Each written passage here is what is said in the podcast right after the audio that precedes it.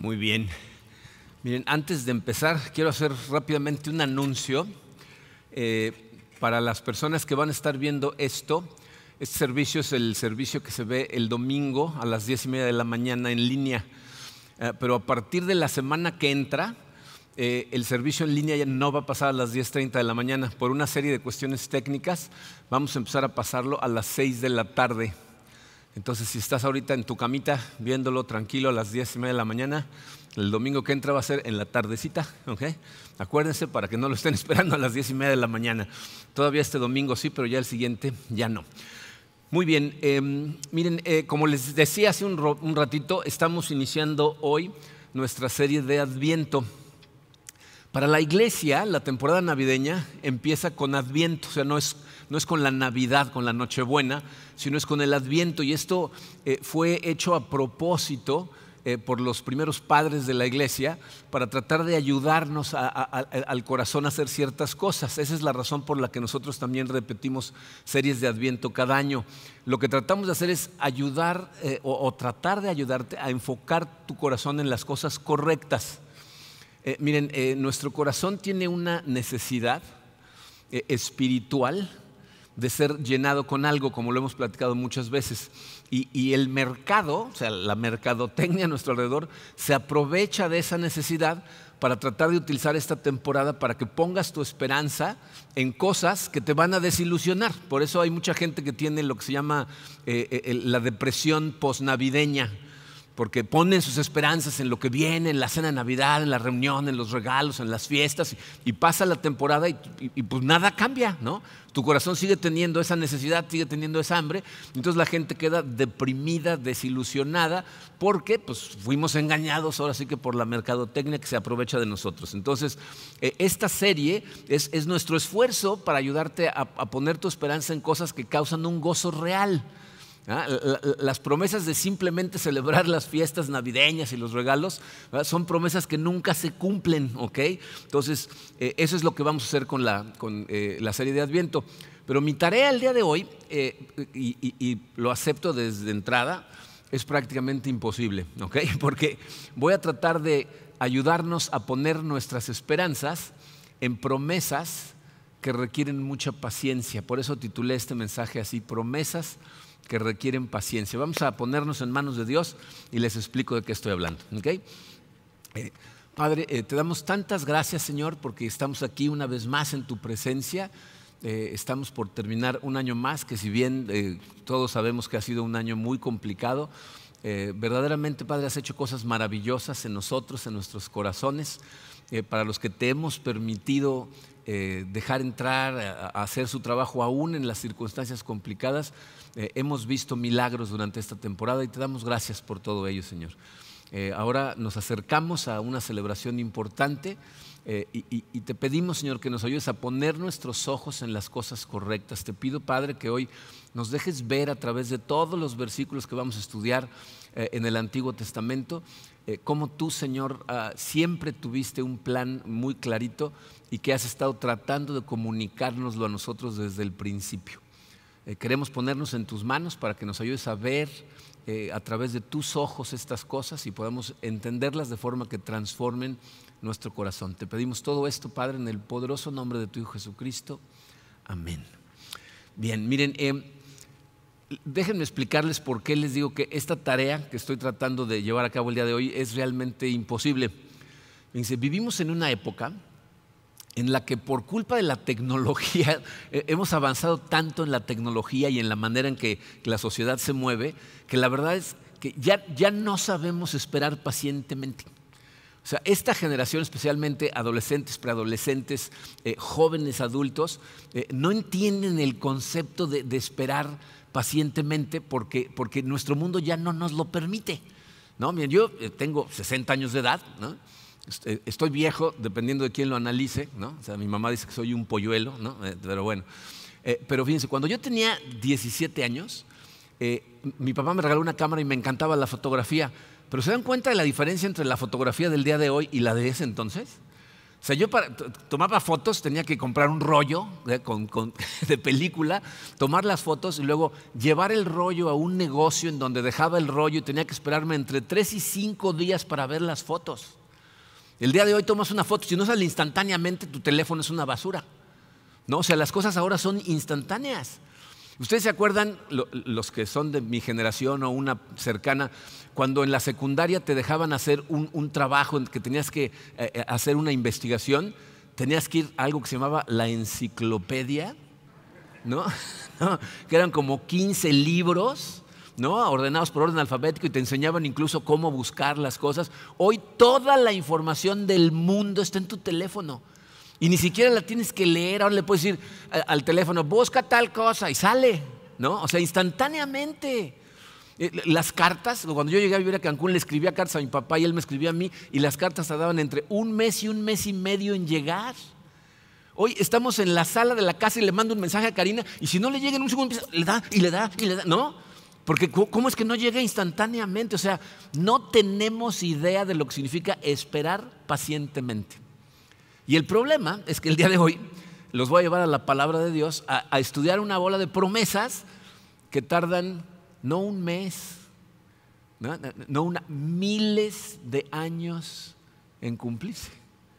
Y entonces necesitamos tener paciencia.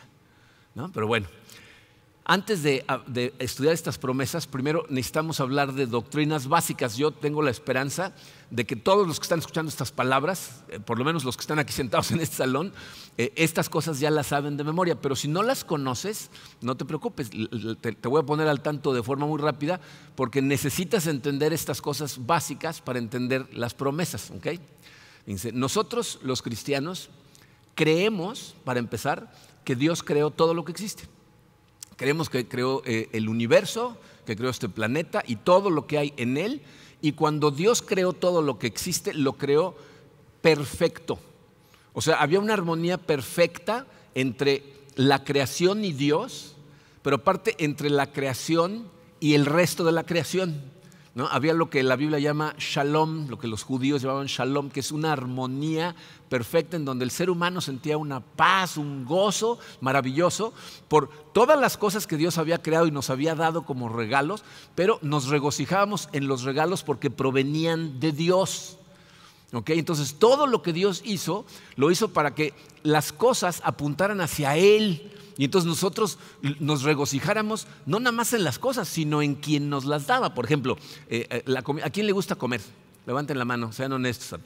Emilio dos manos levantó. ¿no? O sea, la comida todos estamos de acuerdo en que es algo bueno, ¿no? es algo maravilloso. Bueno, la comida eh, es un excelente ejemplo porque fíjate, Dios no nada más creó la comida, creó la combinación de sabores en la comida que te encantan. O sea, esas cosas fueron ideas de él. ¿no? Cuando, cuando cocinas la carne de puerco con achiote y le pones piña y cilantro, e, esa combinación cuando la comes, eh, originalmente la creación funcionaba de manera que tú te dieras cuenta que la comida no nada más era un regalo de Dios que te dio algo para sustentarte, sino que disfrutaras profundamente los sabores de lo que te sustentaba para que dijeras tú, gloria a Dios que se le ocurrieron los tacos al pastor, ¿no? Porque ¿no? O, la comida que a ti te guste, ¿no? Y entonces eso de alguna manera eh, nos hacía conscientes de lo bueno y maravilloso que es Dios al proveer esas cosas como regalo para nosotros sus hijos. Entonces la comida nos daba gozo, el gozo nos llevaba a adorar, pero adorar a Dios, no a la comida. Entonces nos apuntaba hacia algo más grande que nosotros. Y lo mismo se puede decir de todo lo demás que existe. Los colores que ves que te gustan, cuando ves un amanecer precioso, cuando te emocionan las montañas o los valles o lo que te guste, fue una idea de Dios para que tú lo vieras y dijeras, gloria a Dios al que creó todas estas cosas, gloria a Él. Que tu corazón se llene de gozo por esto. Ahora, también creemos que en medio de esa perfección que Dios creó, eh, el pecado entró al mundo y entonces desbarató todo el shalom que Dios había creado. O sea, tratar de entender al nivel al que las cosas se descompusieron es muy difícil, porque todo lo que ahora funciona mal es culpa del pecado. Es culpa de que nosotros desobedecimos a Dios lo sacamos de nuestra relación con Él, de nuestro corazón, y entonces fracturó el universo entero. O sea, el cosmos mismo. ¿no? La Biblia dice que la naturaleza gime con dolores de parto porque se descompuso, fue puesta a corrupción el alma del hombre, todo aspecto del universo se descompuso. Y entonces, ¿qué, qué efecto tiene eso en nuestro corazón? Que en lugar de ahora ser atraídos a Dios por todas las maravillas de la creación, ahora somos atraídos a la creación. Entonces estamos persiguiendo a la creación en lugar de al creador. Y lo peor del caso es que ponemos nuestro, nuestra esperanza de gozo eh, eh, en la creación y no funciona. ¿no? Piensen otra vez en el ejemplo que dimos, la comida, ¿no? O sea, ya, no nos lleva a apreciar al proveedor que se le ocurrieron estas cosas, sino que ahora la gente, piensen en cómo la gente ve la comida sin Dios. La comida es mi derecho. Es mía parte, me la gano yo con mi trabajo, yo esta comida, a mí se me ocurrió este platillo, ¿no? Eh, eh, o peor aún, la convertimos en nuestro Dios. Hay algunas personas que, la comida es a lo que gira alrededor de todo y, cuando tienen un problema en su corazón y se sienten tristes, ¿a dónde acuden? A la comida. ¿no? Y, de eso se puede decir de muchas cosas, ¿no? porque pues, el vino, por ejemplo, la Biblia nos dice que también es un regalo de Dios para alegrar el corazón pero funcionaba como un gozo que nos daba Dios como un regalo y ahora se convierte en alcoholismo, donde la gente ahora lo utiliza para esconderse. ¿no? las relaciones sexuales, ¿no? que fueron una idea de Dios. Esto, e, e, hay gente que quiere decir que las relaciones sexuales son algo sucio, son algo malo. Fue un invento de Dios, una de sus mejores ideas, debo decirles. ¿no? Pero bueno, la relación sexual fue diseñada para crear, fíjense, la unión física, emocional y espiritual de dos almas que dentro de los lineamientos del matrimonio se regocijan en el Creador que inventó una forma tan maravillosa de unir dos almas de un hombre y una mujer. Pero eh, con la entrada del pecado, eso se convierte en lujuria. Y entonces lo que hacemos es la persecución de placeres superficiales, gozos baratos y pasajeros que terminan dejándonos más vacíos y creando dolor en nuestra vida cuando nos ponemos a jugar con estas cosas. ¿Ok? Pero bueno, entonces, Dios crea todas las cosas perfectas, el pecado descompone todas las cosas. Pero en el momento en que entra el pecado a la tierra, o sea, en el instante en el que sucede, Dios actúa de inmediato, o sea, no se espera nada. Tristemente, nada más tenemos dos capítulos de Shalom en la Biblia y en el tercer capítulo echamos todo a perder. Pero en el momento en que sucede, Dios baja al jardín del Edén, donde están Adán y Eva, los confronta, les pone una regañiza, les explica el tiradero que acaban de hacer en el mundo y las maldiciones que, a, las que se hicieron ellos eh, gracias a su desobediencia, pero luego va a confrontar y a condenar a la serpiente. Y la serpiente es la personificación del mal, del dolor, del sufrimiento. Y entonces Dios en, en el Génesis, que es el primer libro de la Biblia, hace lo que se conoce como la primera promesa mesiánica, es decir, una promesa de la llegada un día del el Mesías, el Salvador, que va a venir a restaurar todo el tiradero que el pecado hizo en el mundo.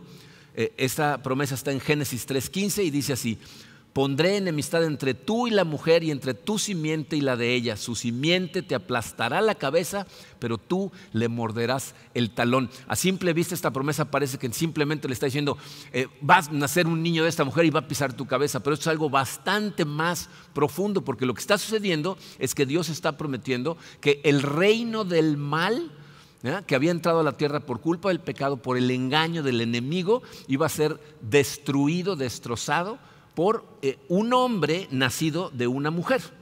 Y, tú y yo sabemos de qué está hablando, pero en ese momento, pues nadie sabía de qué estaban hablando. Dice, pues le va a morder el talón, pero él te va a destrozar la cabeza. No sabían de qué estaba hablando. Esa es una promesa muy vaga.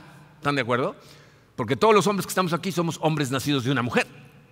Entonces la promesa está muy amplia, no nos ayuda para, para saber quién es. Y entonces lo que va a hacer Dios de ahí en adelante es va a empezar a darnos más promesas que nos van a dar más pistas para que nos ayuden a reconocer a ese Mesías cuando llegue. Entonces vamos a saltarnos a Génesis 12, en donde en este momento el contexto para que, para que entiendan, Dios está creando a su pueblo. Dios no, no, se asomó al mundo y dijo, ¿qué pueblo escogeré? ¿Qué Dijo, no, no, vamos a crear un pueblo. Entonces llamó a Abraham, lo sacó de la, de la tierra de sus padres, le dijo, tú cree en mí, confía en mí y vente para acá. Y Abraham va y confía en él. Y entonces Dios se lo toma eso como justicia y en Génesis 12, versículo 3 le hace una promesa. Bendeciré a los que te bendigan y maldeciré a los que te maldigan. Por medio de ti serán bendecidas todas las familias de la tierra. Esa es la segunda promesa mesiánica. La bendición va a venir del linaje o de, la línea de Abraham, lo cual significa que el Mesías va a ser judío entonces ya está haciendo las cosas un poquito más angostas. Luego nos vamos a Génesis 17 y vemos otra profecía y promesa, en donde Abraham le está hablando otra vez y le dice en el versículo 6 del capítulo 17, te haré fecundo en gran manera y, de ti haré naciones en plural. O sea, no es la nación de Israel, sino está hablando de muchas naciones y le dice, y de ti saldrán reyes. Entonces ya tenemos otra pista.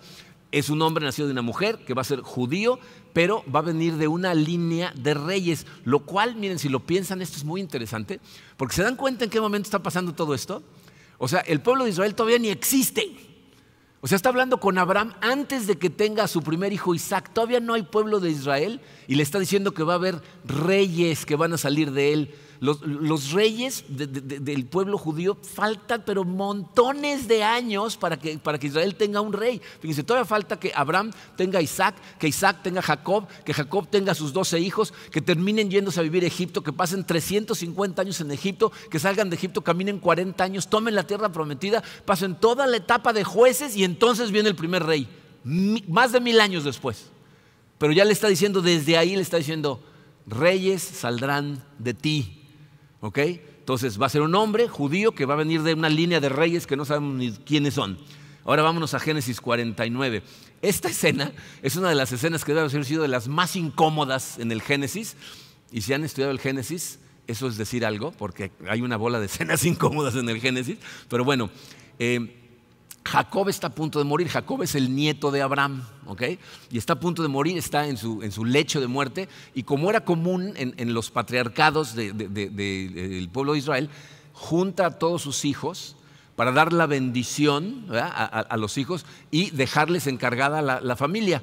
Normalmente eh, el, el primogénito, o sea, el hijo mayor, es el que recibía eh, el, poder, ¿no? Él se quedaba como el patriarca de la familia, recibía la mayor parte de la herencia, él decidía sobre sus hermanos y sobre sus hermanas, ¿no? Y, en este caso, el primogénito era un hombre que se llamaba Rubén. Pero Rubén había hecho unas tonterías que habían hecho enojar mucho a, su papá. Y entonces Jacob, Jacob le dice, tú, pues sí, eres fuerte y valiente, etcétera, pero la verdad es que eres inestable como el agua, tú ya no vas a ser el número uno. Y luego siguen otros dos que llamaban Simeón y Leví, que para vengarse de algo que le hicieron a su hermana Dina, habían engañado a un pueblo y los habían matado a todos. Entonces, si ustedes son unos violentos, sangrientos, que Dios maldiga su violencia, tampoco ustedes. Y entonces va con el cuarto, que es Judá, y le dice estas palabras en Génesis 49, versículo 8. Tú, Judá, serás alabado por tus hermanos dominarás a tus enemigos y tus propios hermanos se inclinarán ante ti. ¿Están conscientes de que le está diciendo esto? Y ahí están todos los otros once. ¿Se imaginan? Todos volteándolo a ver, así como diciendo, ¿qué? O sea, estos todos te van a servir a ti. Pero la parte importante está en el versículo 10. Dice, el cetro no se apartará de Judá, ni de entre sus pies el bastón de mando, hasta que llegue el verdadero rey quien merece la obediencia de los pueblos. Entonces ya nos dieron la pista de que el Mesías va a venir de la tribu de Judá, que es de donde van a salir los reyes de Israel. Ahora ya sabemos más cosas, ¿no? Ahora fíjate, para que prepares tu mente eh, con respecto a este asunto del adviento, que son promesas que requieren paciencia, eh, a Jesús le llaman hijo de David, ¿se acuerdan?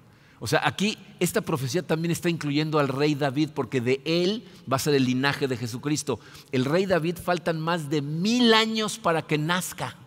Y aquí Dios le está diciendo, el cetro no se apartará de Judá, que dentro de mil años va a tener un descendiente y ese va a ser rey, pero luego vamos a estar esperando a un verdadero rey. Se está hablando del hijo de la promesa. ¿Y, y qué sucede durante esos diez siglos en el pueblo de Israel? ¿Se acuerdan? Muerte, destrucción, eh, enfermedades, hay eh, plagas, calamidades de todo tipo. O sea, el reino del pecado llega a tocar todo el mundo. Se mete a todas partes. ¿Se acuerdan cuando estudiamos el libro de jueces? Lean el libro de jueces y se van a dar cuenta del el lugar tan oscuro al que llega a estar el pueblo de Israel, el pueblo escogido de Dios, hacen unas atrocidades que son difíciles de explicarle a la gente que hacen en la Biblia. Y es el pueblo escogido de Dios. Pero Dios había prometido, va a llegar uno que le va a aplastar la cabeza a la serpiente y está avanzando hacia su plan, nada más no a la velocidad que nos gustaría, ¿verdad? Porque les acaba de prometer algo que no va a pasar por mil años. ¿Ok? Pero mientras tanto, Dios está haciendo cosas.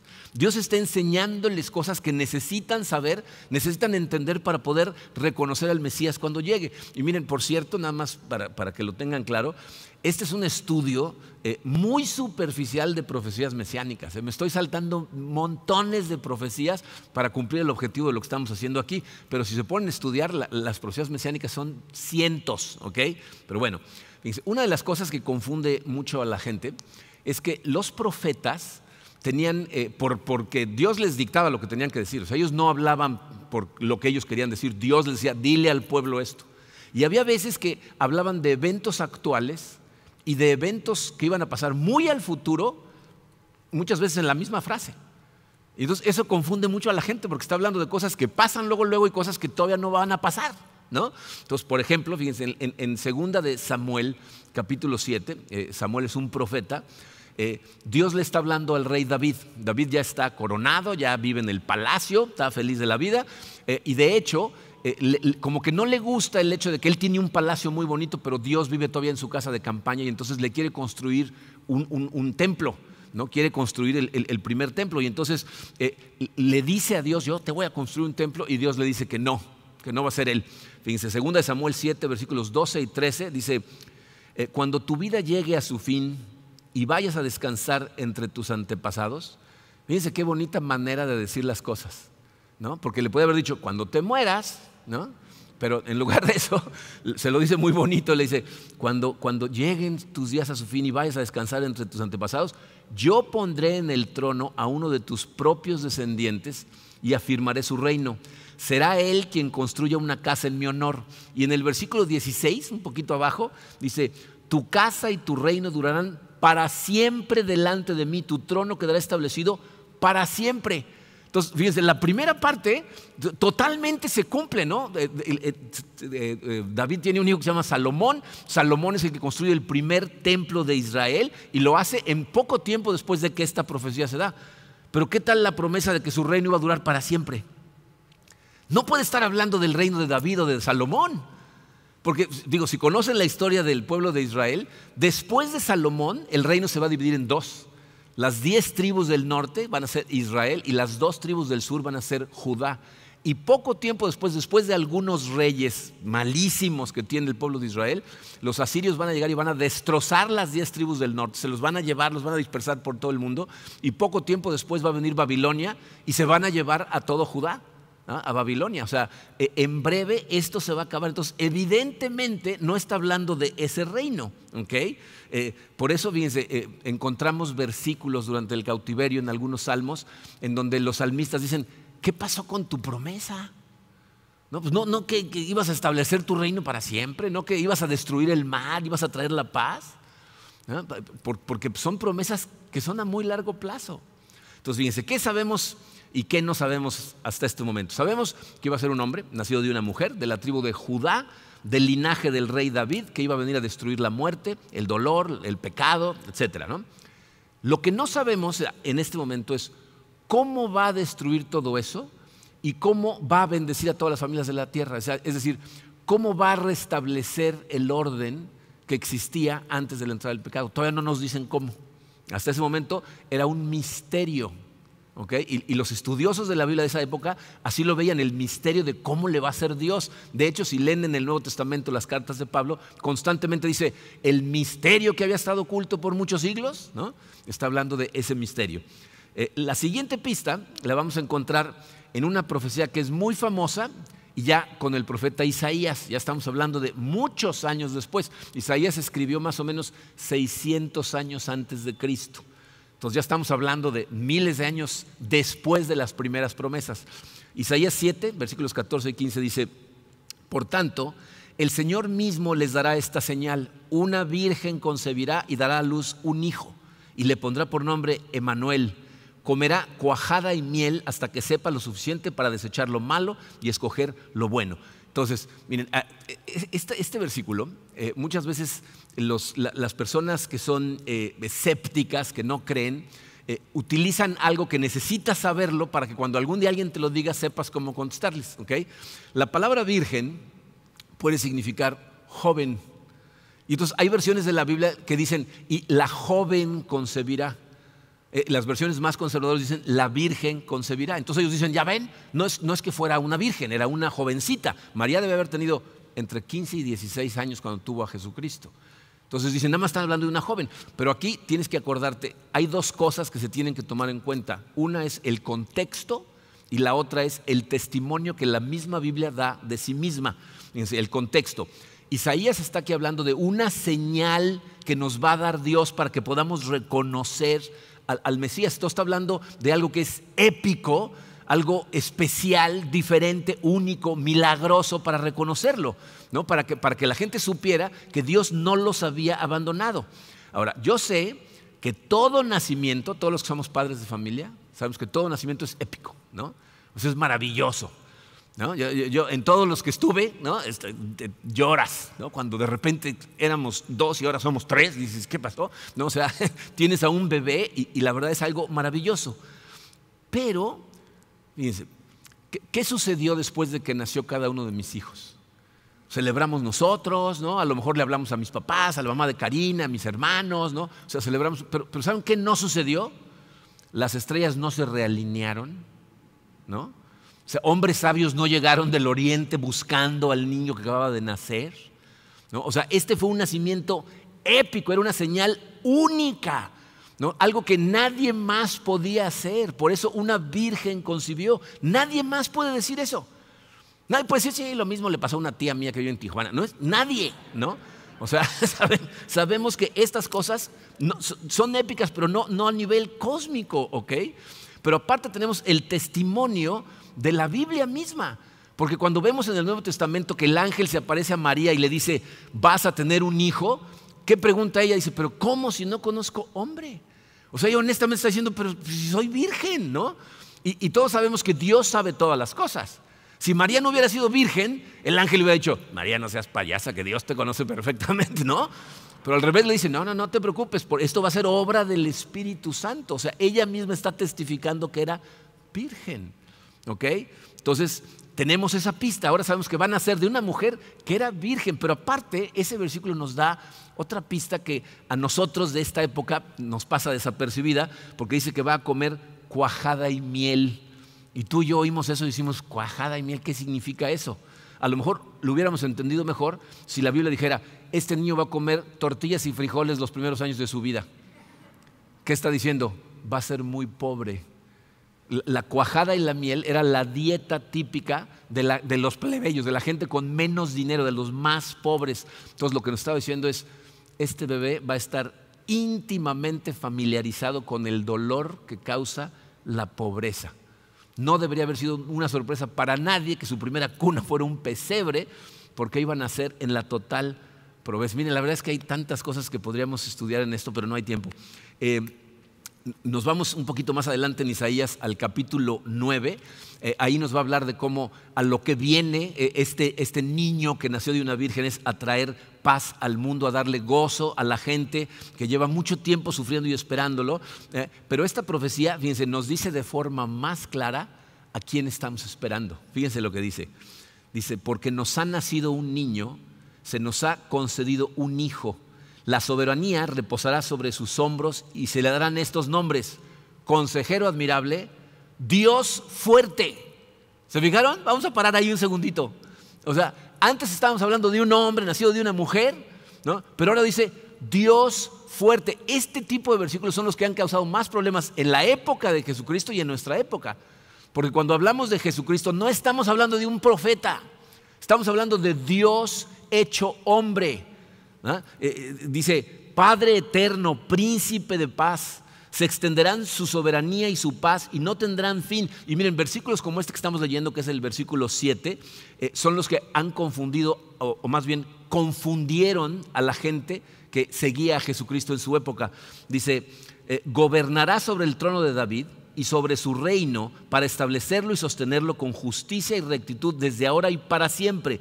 Esto lo llevará a cabo el celo del Señor Todopoderoso. Una de las razones por las que los judíos estaban convencidos de que lo que Jesús iba a hacer era derrocar a Roma. ¿no? Se iban a levantar en armas, él iba a ser el líder, ¿no? iban a tomar Roma y, ellos pensaban que eh, Israel iba a regresar a la gloria que tenía cuando David era el rey, porque David tenía subyugado a todo el mundo. Ahí la principal potencia era Israel y las naciones les tenían miedo. Y eso es lo que estaban pensando. ¿Por qué? Por versículos como este. Confundieron el reino que venía a establecer y pensaban que iba a ser un reino aquí en la tierra. Lo cual te voy a decir lo que significa. Hasta que Jesús regrese, siempre va a haber una Roma. Roma no era el problema. El problema es que hay corazones pecaminosos que existen y entonces por eso existen las Romas. O sea, el problema que tenemos que resolver no es el sistema político en el que vivimos. Mucha gente piensa que si ponemos a los presidentes adecuados, entonces los problemas se van a solucionar. Estás poniendo tu esperanza en el lugar equivocado. Esa fue una de las razones por las que en Estados Unidos votaron por el presidente que tienen ahorita. Porque la iglesia evangélica pensaba que iba a ser la solución a los problemas de la iglesia. Estaban poniendo su fe y su esperanza en una persona en lugar de confiar en Dios. Lo que necesitamos son corazones liberados y redimidos. Eso es lo que transforma al mundo. Cuando el corazón de la gente es transformada, entonces los sistemas cambian. El sistema no cambia a la gente. Tú no, no puedes eh, legislar la moralidad. No puedes. O sea, las leyes no producen buenas personas. ¿Saben para qué sirve la ley? Para revelar que todos somos criminales, que todos somos pecadores. Para eso sirve la ley. ¿Ok? Entonces, eh, este va a ser Dios todopoderoso. Ya sabemos la razón por la que este Mesías va a poder restaurar todo. ¿Por qué? Porque es Dios. Solamente Dios puede hacer una cosa así. Pero lo que no nos ha dicho es cómo. ¿Cómo va a restaurar todo? Y ahí viene la revelación del misterio maravilloso. Se encuentra en Isaías 53. Los invito a que cuando tengan un poquito de tiempo, Lean ese capítulo completo para que vean nada más la profecía que hace Isaías acerca de Jesucristo 600 años antes de que naciera. Les voy a leer algunos versículos. A partir del 4 dice, ciertamente, Él cargó con nuestras enfermedades y soportó nuestros dolores, pero nosotros lo consideramos herido, golpeado por Dios y humillado. Eso todo lo que quiere decir es, no lo reconocimos y cuando lo crucificaron pensamos que era Dios que lo estaba castigando. O sea, confundimos lo que estaba pasando. Dice, Él fue traspasado por nuestras rebeliones y molido por nuestras iniquidades. Sobre Él recayó el castigo, precio de nuestra paz. ¿Oyeron eso? La razón por la que tú y yo podemos tener paz en nuestro corazón, ahorita y en la eternidad, es porque el castigo que merecíamos recayó sobre Él. Dice, y gracias a sus heridas fuimos sanados. O sea, tú y yo fuimos sanados porque Él fue herido porque él iba a ser eh, golpeado y crucificado. todos andábamos perdidos como ovejas. Cada uno seguía su propio camino, pero el Señor hizo recaer sobre él la iniquidad de todos nosotros. Todos nos rebelamos, vivimos como nos da la gana y Dios hizo que toda la iniquidad de todos nosotros tercos cayera sobre él. Dice, maltratado y humillado, ni siquiera abrió su boca. Si lees los evangelios cuando está en el juicio, una de las cosas que sorprende a Pilato es que no se defiende. Le dice, di algo en tu defensa. Y dice, no, sabes que tengo poder, pero no tienes más poder que el que Dios te da. No me voy a defender. O sea, ni abrió su boca. Como cordero fue llevado al matadero. Como oveja enmudeció ante su trasquilador y ni siquiera abrió su boca. Después de aprenderlo y juzgarlo, le dieron muerte. Nadie se preocupó de su descendencia. Fue arrancado de la tierra de los vivientes y golpeado por la transgresión de mi pueblo.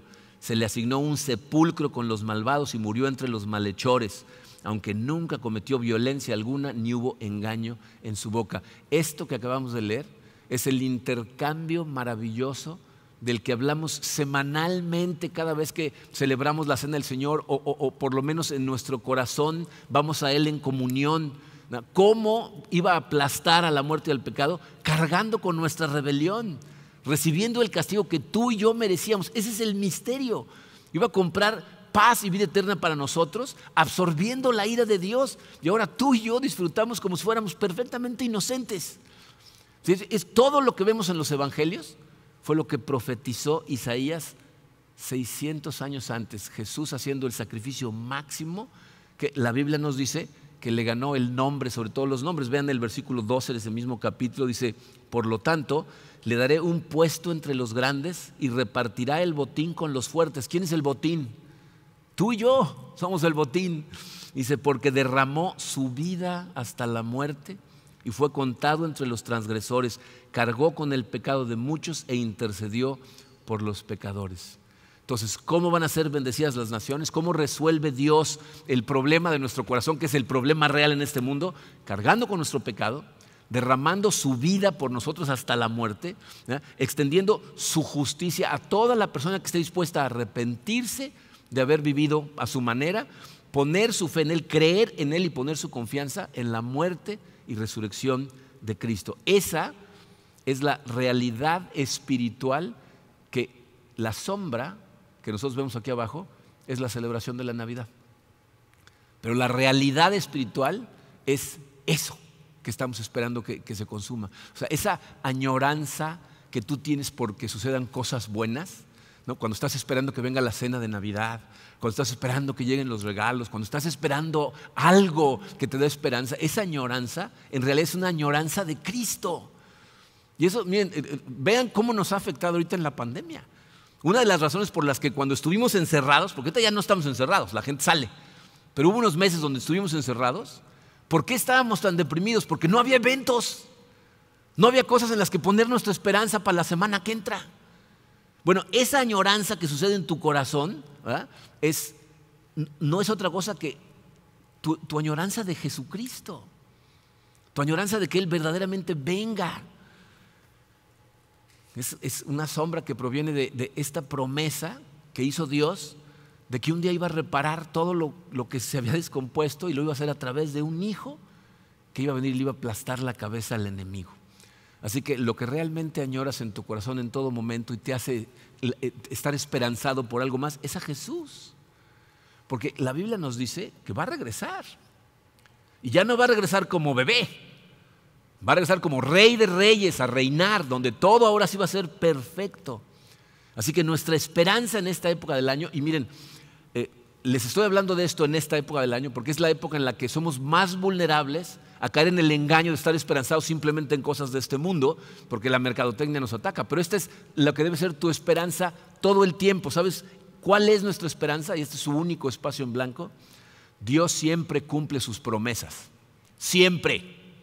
No ha dejado de cumplirlas y al ver cómo las ha ido cumpliendo a través de miles de años en la historia, eso debería darte paz y fortaleza y te debería dar paciencia. A lo mejor en este momento estás sufriendo, a lo mejor las situaciones que estamos viviendo realmente te, han puesto en situaciones muy complicadas y te preguntas, ¿por qué no lo resuelve? ¿Por qué no viene ya y, y todo eso se termina? Acuérdate, Dios está trabajando en la trastienda. Aunque tú no lo veas, Él está haciendo cosas, está preparando corazones. Acuérdate que no regresa antes, porque hay gente que todavía va a ser salvada, a lo mejor gente a la que tú amas. Dios está esperando para salvarla pero va a regresar y la muerte y el pecado, la muerte y el pecado ya fueron derrotados. O sea, no es que van a ser derrotados. En la cruz Él triunfó sobre la muerte, sobre el pecado. Lo que sucede es que aún no ha sido consumado el final. Esta es la manera en la que necesitamos verlo de aquí en adelante. Eh, ahora que nos pidieron a Katrina, nos la pidieron a principio de año. Y entonces oficialmente Alan, su novio, le pidió matrimonio y le dio un anillo y le dijo, nos vamos a casar y le pusieron fecha. Entonces, ese es el momento en el que Jesucristo murió en la cruz, dijo, ustedes son mi novia y aquí tienen el anillo y voy a regresar y esténme esperando porque va a haber la cena del Cordero, así como una novia está esperando con ansias y durante la espera hay problemas y ah, suceden pandemias y se cierran todos los negocios y no sabes cómo le vas a hacer para casarte, ¿no? De la misma manera nosotros estamos esperando a, que, llegue la consumación de todas estas cosas. Entonces tú y yo debemos estar eh, esperando con ansias la llegada del novio que va a venir y nos va a rescatar a todos para vivir en perfección de ese momento en adelante. Esa es nuestra esperanza. Y, y mi oración es que pongas tu esperanza en esas promesas, en esas cosas, mientras celebras la Navidad. Que cuando estés en tu cena de Navidad te acuerdes que la Navidad no es acerca de la comida, no es acerca de la fiesta, no es acerca de los regalos, es acerca de la esperanza que tenemos en que un día va a regresar. Y no sabemos cuándo. ¿eh? La Biblia dice que va a llegar como un ladrón en la noche sin avisar. Entonces, ¿qué tenemos que hacer? Estar esperanzados en Él, porque nuestra fe en esas promesas, nuestra esperanza en esas promesas, es lo que nos da fortaleza en el presente sin importar las circunstancias que estemos viviendo. Esa es mi oración, que tú realmente pongas tu esperanza en esas cosas. Vamos a orar. Padre, em, cada vez que estudiamos, Señor, e, estas promesas tuyas, eh, a mí me, emocionan, me, ilusionan, me, hacen eh, recordar lo maravilloso que eres la cantidad de cosas que has hecho por nosotros para, para mostrarnos que ahí estás, que, que, sigues trabajando, que eres fiel y que cumples tus promesas, pero la realidad, Padre, es que eh, en cuanto salimos y enfrentamos el día a día, muchas de estas cosas salen de nuestro corazón, llega la angustia, eh, sentimos, nos sentimos rodeados de la oscuridad, vemos lo que está pasando en el mundo y, y nos preguntamos cuándo ¿no? van, van a cambiar estas cosas, cuándo vas a restaurar. Ayúdanos, Señor, a, tener siempre en nuestro corazón eh, la claridad de saber que tú siempre cumples tus promesas. Que en la Biblia nos prometiste nunca dejarnos solos y por lo tanto nunca estamos realmente solos, siempre estás con nosotros. Y que vas a regresar. Y que un día vamos a estar todos juntos celebrando contigo en la eternidad en un lugar sin dolor, sin problemas, sin hambre, sin llanto. Vamos a estar llenos de júbilo, rodeados de la gente que amamos pero especialmente, Señor, en tu presencia, que es lo que debería de darnos esperanza, paciencia y fortaleza, sin importar qué estemos enfrentando. Ayúdanos durante esta temporada, Señor, a estar enfocados totalmente en ti, en tus promesas, para que nuestro corazón se sienta seguro mientras caminamos en medio de este valle de lágrimas, de este lugar tan complicado, Señor. Eh, confiamos en ti, Señor. Nos ponemos en tus manos, te pedimos que nos acompañes en cada instante y nos hagas sentir tu presencia en el poderoso nombre de tu Hijo Jesucristo. Amén.